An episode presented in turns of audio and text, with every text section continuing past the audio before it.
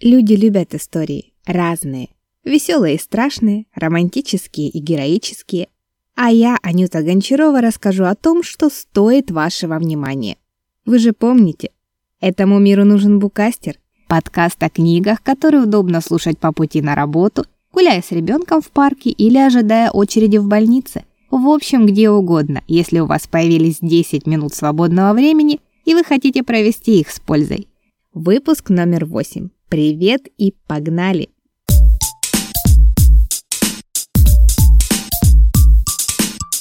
Сегодня расскажу про книгу, которая меня удивила.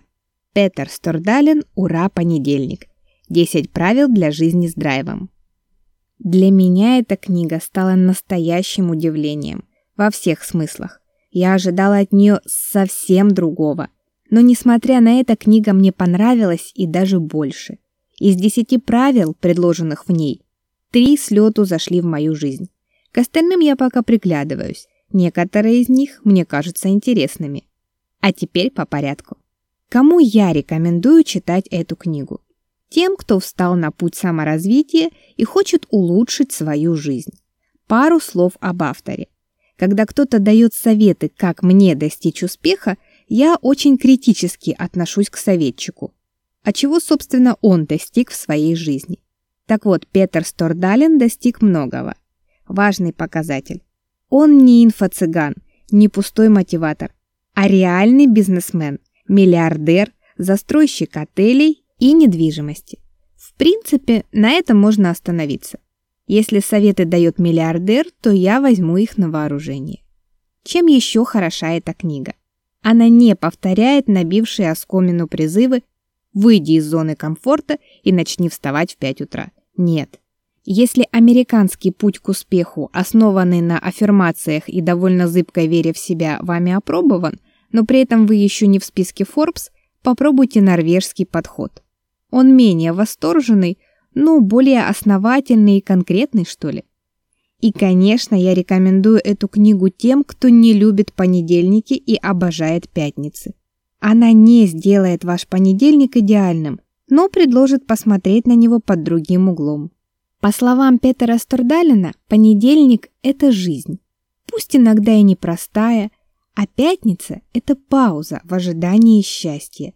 Живите и не ставьте жизнь на паузу. От себя добавлю, что во всем нужен баланс. Любые перегибы ведут к сбою всей системы. Когда я много работаю, меня накрывает выгоранием. Когда много отдыхаю, работа стоит и чувство вины отравляет весь отдых.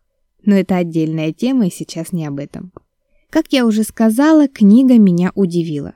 Во-первых, списком правил, помещенным в начало книги. Этот список, мягко говоря, озадачил. Судите сами, пункт первый. Не прыгайте за мячом, даже если все вокруг ждут этого от вас. Пункт четвертый. Не следуйте за мечтой. Пункт пятый. Если вы построите аэродром, совсем не факт, что к вам сразу же прилетит самолет. Пункт девятый. Чистите зубы дважды в день и получите две зефирки. Согласитесь, любопытно. Но дальше больше. Первое правило начинается с вот такого отрывка. Представьте себе, вечер, дождь за окном, вы одни дома с ребенком. Раздается звонок в дверь. Вы открываете, на пороге высокий симпатичный мужчина. Он одет в костюм, выглядит милым и очаровательным. Он говорит, что попал в аварию и просит разрешения позвонить. Вы колеблетесь, но все же разрешаете ему войти.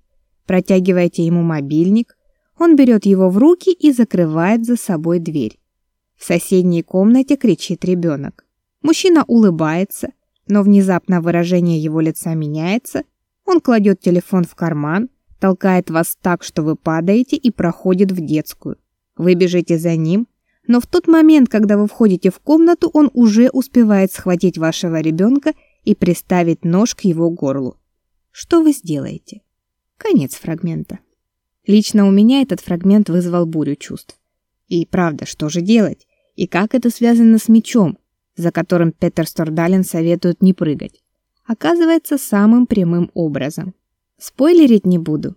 Читайте и узнаете и про мяч, и про незнакомца, а еще про то, можно ли убедить обычных людей совершить убийство и как все эти выводы применить в повседневной жизни себе во благо. Что мне понравилось в книге больше всего? Это три правила, которые я сходу взяла в свою жизнь. Первое. 80% вполне достаточно. Оно помогает справляться с перфекционизмом. Причем я вначале воспринимала эти 80% в качественном ключе. То есть не нужно стремиться сделать идеально 100%. Потому что, во-первых, это вгоняет в ступор, и руки опускаются совсем. Во-вторых, лучше сделать не идеально, чем не сделать вообще. И в-третьих, разницу в качестве между 80 и 100% увидят только профессионалы, и то не обязательно. Но у этого правила есть второе дно, когда количество переходит в качество. На примере художников видно, что в истории остались те, кто следовал этому правилу. Они писали много картин, не стараясь до бесконечности отточить каждую деталь. 80% достаточно привели их к тому, что мастерство отточилось за счет большого количества работ, среди которых встречаются шедевры, но есть и довольно посредственные. И вы знаете, это правило работает на моих глазах с творчеством моего мужа Сергея Гончарова. Когда он еще учился в литературном институте, преподаватели или как их там называют, мастера, предупреждали, что работу над книгой, как и ремонт, нельзя закончить, и ее можно только остановить. На мой взгляд, это то же самое правило 80%, но другими словами. В общем и целом, сейчас у него уже написано более 50 романов, повестей, сборников рассказов и ситуация в целом такая, о которой говорит Петер Стордален. Какие-то книги очень популярны. Например, сборник рассказов «Бесплатно» держится в топе Литрес уже три с половиной года. Только вдумайтесь в эту цифру. Три с половиной года на первых местах Литреса.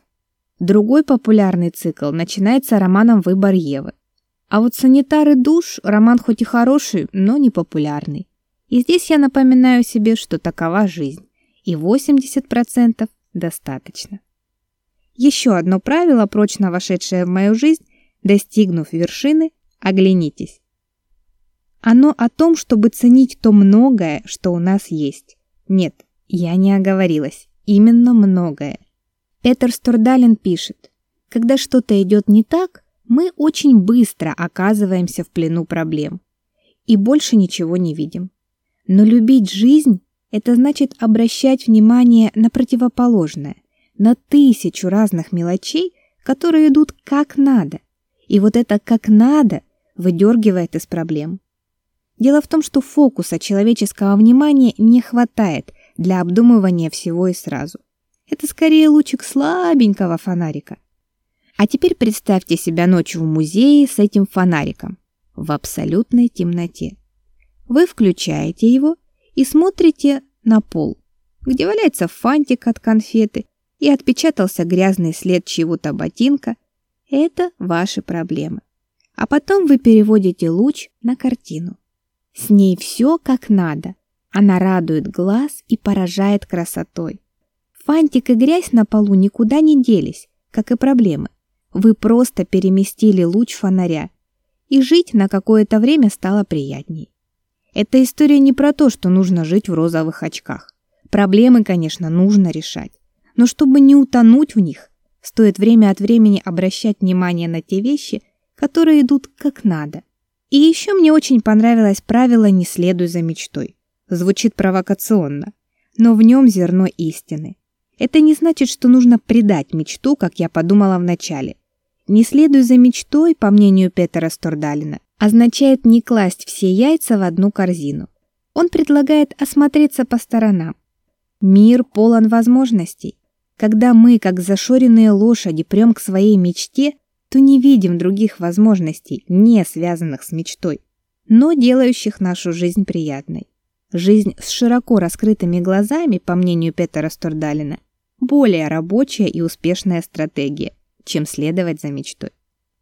Итоги выпуска. Книга «Ура, понедельник» Петера Стурдалина не про то, как полюбить понедельник, а про то, как полюбить жизнь настолько, чтобы понедельники не причиняли боли. Это не волшебная таблетка. и одной этой книги будет недостаточно для тектонического сдвига. А вот если это не первая книга по саморазвитию, то в ней можно подчерпнуть интересные идеи для жизни и рабочие стратегии достижения цели. Есть в ней и пункты, с которыми мне хочется поспорить. Они плохо ложатся в нашу ментальность.